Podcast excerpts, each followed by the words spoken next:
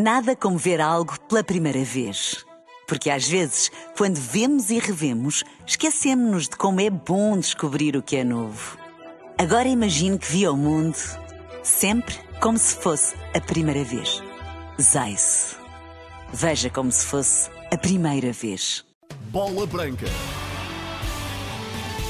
Nesta edição, a contagem decrescente para a final da taça, as multas pesadas da última jornada e Cristiano Ronaldo, que esperava ter ganho pelo menos um título nos primeiros seis meses na Arábia Saudita.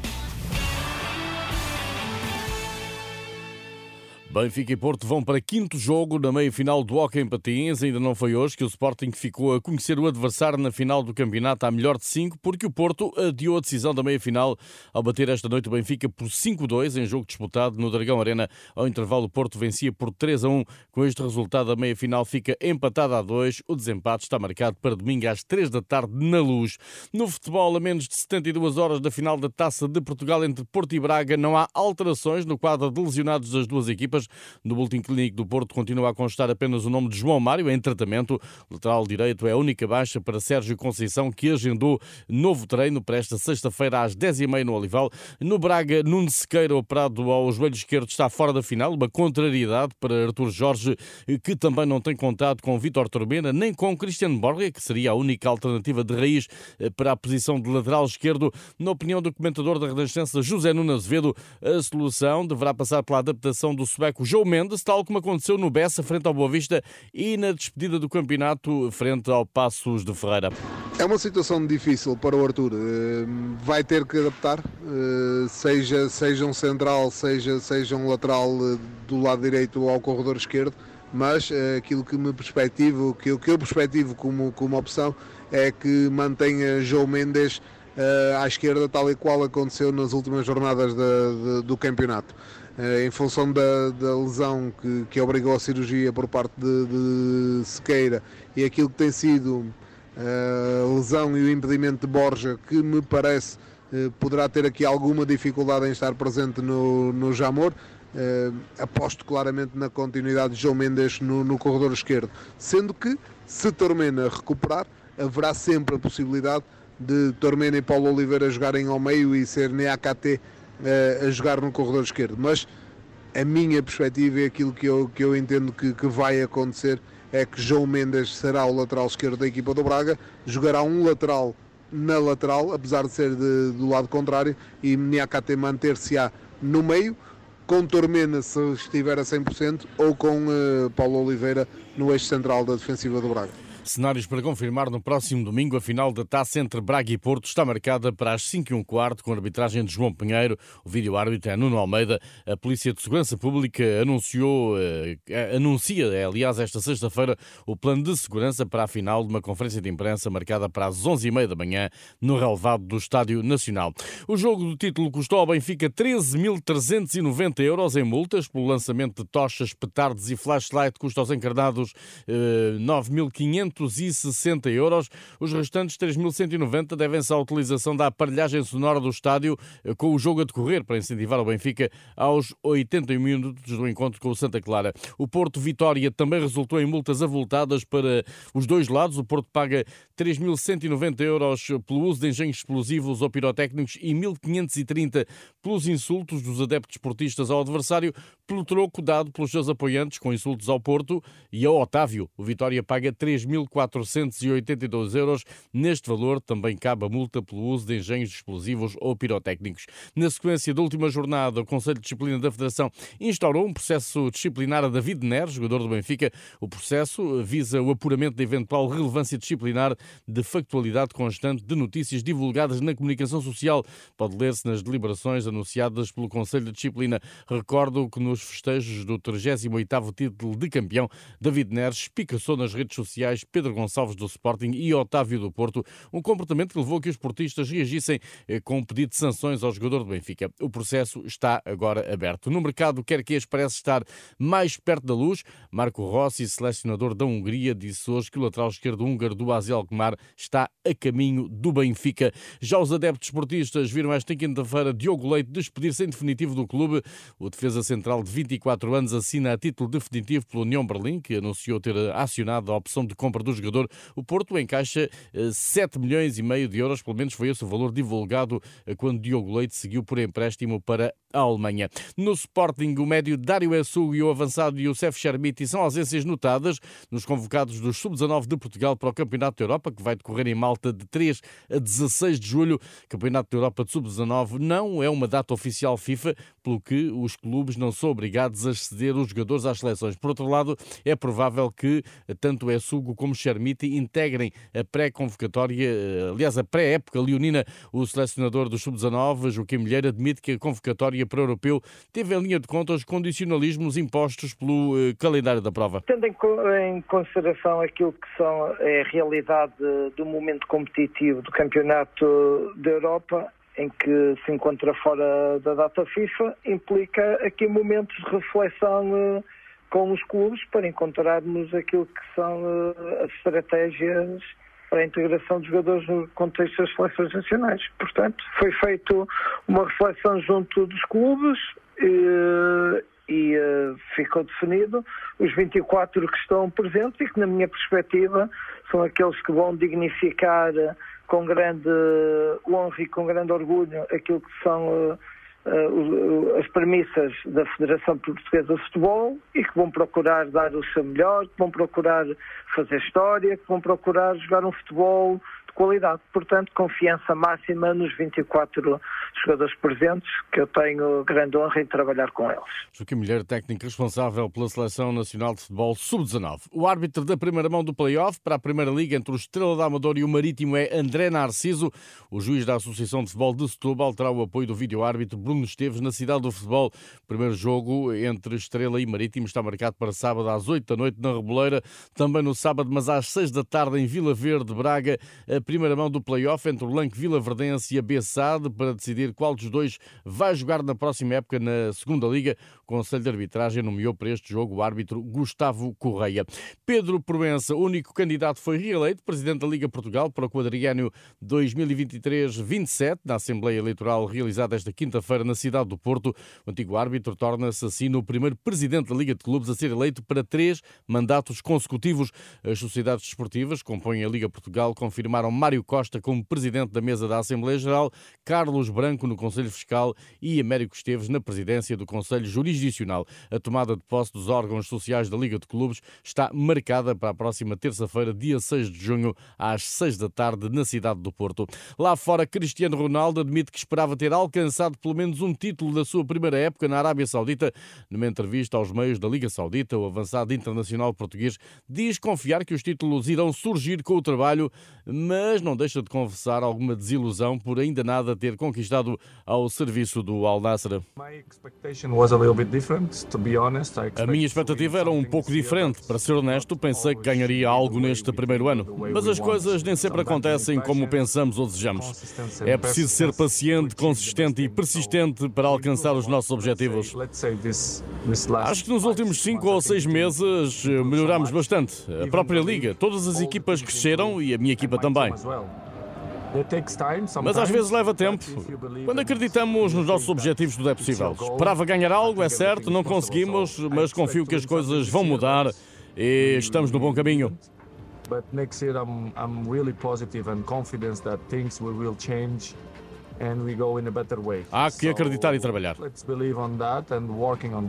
Ronaldo acredita que vai chegar aos títulos na Arábia Saudita. O avançado português garante que está para ficar e elogia o crescimento da liga naquele país. Penso que a liga é muito boa, competitiva, temos boas equipas e bons jogadores. As infraestruturas ainda têm de melhorar um bocadinho. Também os árbitros, o VAR, creio que o sistema deveria ser um pouco mais rápido. Este tipo de coisas, penso que ainda precisam de melhorar. Mas estou feliz. Quero e vou continuar aqui. Na minha opinião, se continuarem com o trabalho que querem fazer aqui, nos próximos 5 anos a Liga Saudita estará no top 5 do mundo. In the world. Cristiano Ronaldo para continuar na Liga Saudita. Já o Barcelona corre para convencer Lionel Messi a regressar a Camp Nou. Isto depois de hoje mesmo o treinador do PSG, Christophe Galtier, ter anunciado que o campeão do mundo pela Argentina fará o seu derradeiro jogo pelo PSG no Parque dos Príncipes este sábado, frente ao Clermont-Ferrand, na última jornada da Liga Francesa. Demain, son dernier match au Parc des Princes. Será o seu último jogo no Parque dos Príncipes e espero que seja bem recebido seja recebido da melhor maneira possível pelos adeptos. Tive o privilégio de treinar o melhor jogador da história do futebol. Sempre esteve ao serviço da equipa, sempre ao serviço do jogo, sempre animou os seus companheiros. Foi o assistente, foi o finalizador. E repito mais uma vez, foi um grande privilégio não só treiná-lo, mas também poder acompanhá-lo durante toda a temporada. A MLS dos Estados Unidos e a Liga Saudita estão a disputar uh, Lionel Messi com propostas milionárias, mas Juan Laporta, presidente do Barcelona, ainda alimenta o sonho de ver o avançado de 35 anos de regresso a Camp Nou. Primeiro passo é a aprovação pela Liga Espanhola do plano de reequilíbrio financeiro do Barça, sendo certo que o clube terá de vender jogadores para poder uh, sonhar com Messi nas suas fileiras. É o que explica desde Barcelona o jornalista da cadeira SER, Juan Terredor. El Barcelona mantém agora mesmo uma luta contra a economia e contra o reloj. O Barcelona luta contra a economia e contra o relógio para tornar real o sonho do regresso de Messi este verão. É sabido que o Barcelona tem muitos problemas económicos devido à pandemia e ao anterior presidente, e isso leva a que esteja sob controle apertado da Liga. Na próxima semana, o Barcelona vai obter autorização para realizar algumas operações, eh, para fazer algumas vendas de jogadores com as quais receberia o ok financeiro para o regresso de Lionel Messi. Ok financeiro a poder autorizar o regresso de Messi. Sem que o Barcelona Sem essas operações, Messi não poderá voltar. Portanto, não basta o ok da Liga. É necessário que Messi espere que o Barcelona consiga fechar as vendas para assinar o seu novo contrato consiguiera cerrarlas para poder firmar su nuevo contrato. Entonces aquí la pregunta es A pergunta é até quando vai esperar Messi?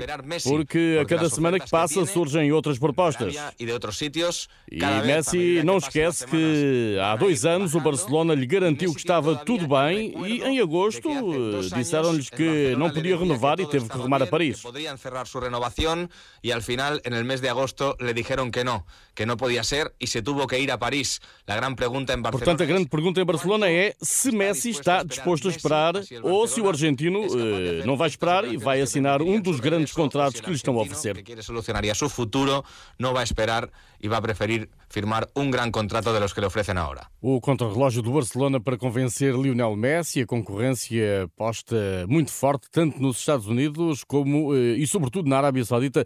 Rebelo Cristóvão, o verão uh, promete ser quente. Bem, estamos eh, certamente em vésperas de um defeso muito eh, movimentado, sobretudo eh, a nível daquilo que vai fazer-se em países do Médio Oriente, particularmente na Arábia Saudita. A Arábia Saudita é, aliás, anunciada como uma das grandes potências do futebol nos próximos cinco anos e para isso está a tentar carrilar para os seus clubes jogadores com uma dimensão estratosférica.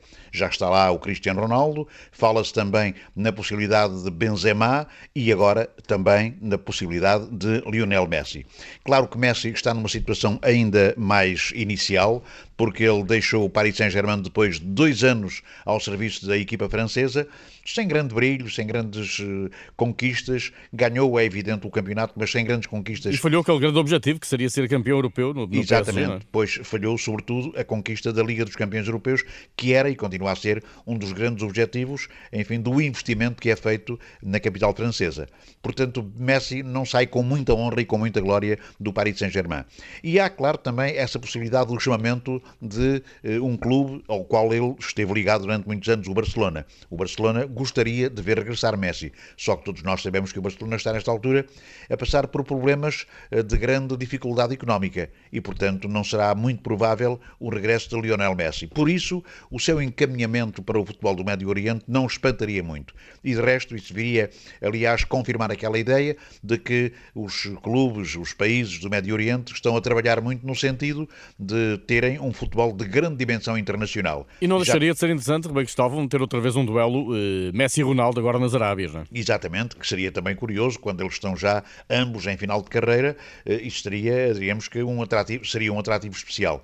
Claro que já tivemos o Campeonato do Mundo no Qatar, vamos ter seguramente outras eh, realizações importantes naquele ponto do mundo e por isso mesmo a ida de Messi, de Benzema, juntando-se a Cristiano Ronaldo, será sem dúvida um dado muito importante e um bem eh, também muito interessante, eh, porque aqueles países continuam a afirmar-se como potências do futebol nos próximos anos. Rui Cristóvão, boa noite e um abraço. Boa noite, um abraço.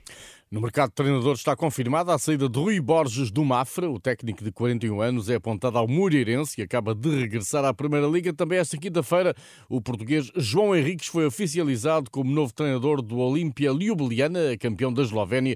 João Henriques estava sem clube desde dezembro, quando deixou o Marítimo. Neno vai ser homenageado a título póstumo no feriado do 10 de junho, quando passam justamente dois anos sobre a morte do antigo guarda-redes. O estádio Dom Afonso Henriques, onde Neno se despediu dos relevados e prosseguiu depois como dirigente vai acolher um jogo solidário com a presença de antigos companheiros, adversários e alguns jogadores ainda em atividade.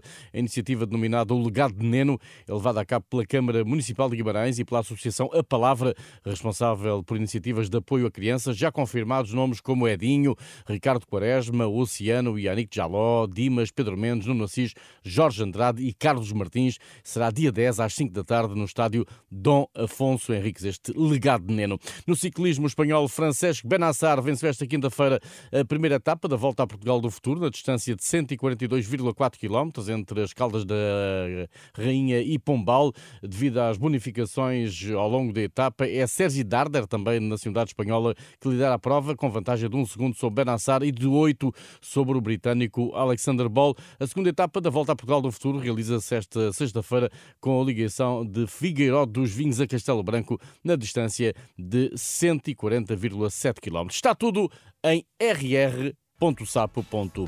Boa noite.